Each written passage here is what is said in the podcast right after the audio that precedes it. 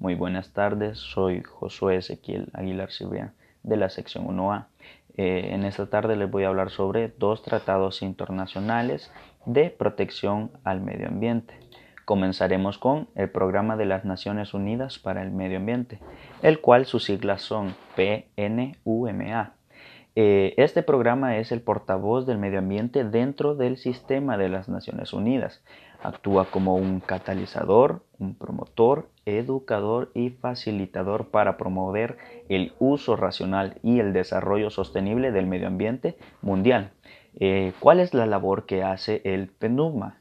Abarca evaluar las condiciones y las tendencias ambientales a nivel mundial, regional y nacional, elabora instrumentos ambientales internacionales y nacionales y fortalece las instituciones para la gestión racional del medio ambiente. El PNUMA tiene una larga historia de contribuir al desarrollo y a la aplicación del derecho del medio ambiente a través de su labor normativa o mediante la facilitación de plataformas intergubernamentales para la elaboración de acuerdos, principios y directrices multilaterales sobre el medio ambiente, que tienen por objeto hacer frente a los problemas ambientales mundiales.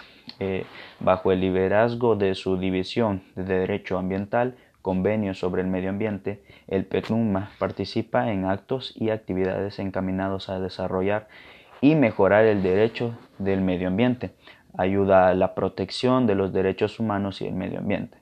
Eh, con eso concluimos con una breve explicación sobre el programa de las Naciones Unidas para el Medio Ambiente. Ahora le voy a hablar sobre el convenio sobre la diversidad biológica. Eh, este convenio de la diversidad biológica, sus siglas son CDB, eh, es un tratado internacional jurídicamente vinculante con tres objetos principales, los cuales son la conservación de la diversidad biológica, la utilización sostenible de sus componentes y la participación justa y equitativa en los beneficios que se deriven de la utilización de los recursos genéticos. Eh, ¿Cuál es su objetivo?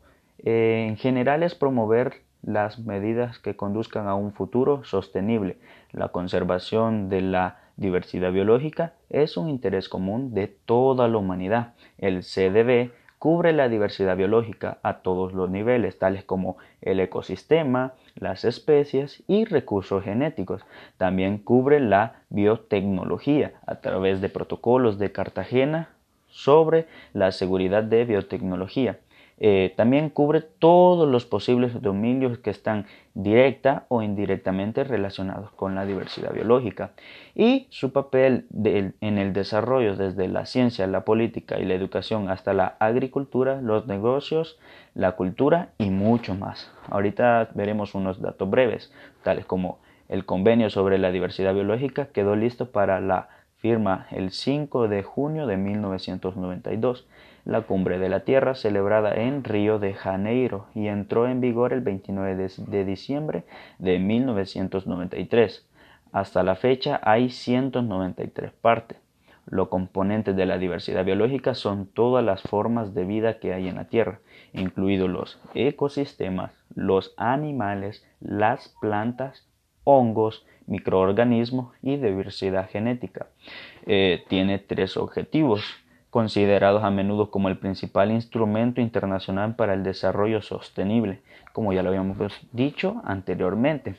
Eh, los ecosistemas, las especies y los recursos genéticos deberían ser utilizados en beneficio.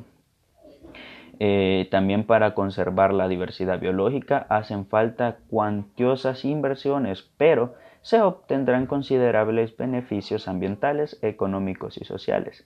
Eh, el enfoque por ecosistemas, una estrategia integrada para gestionar recursos, es el marco de acción del convenio.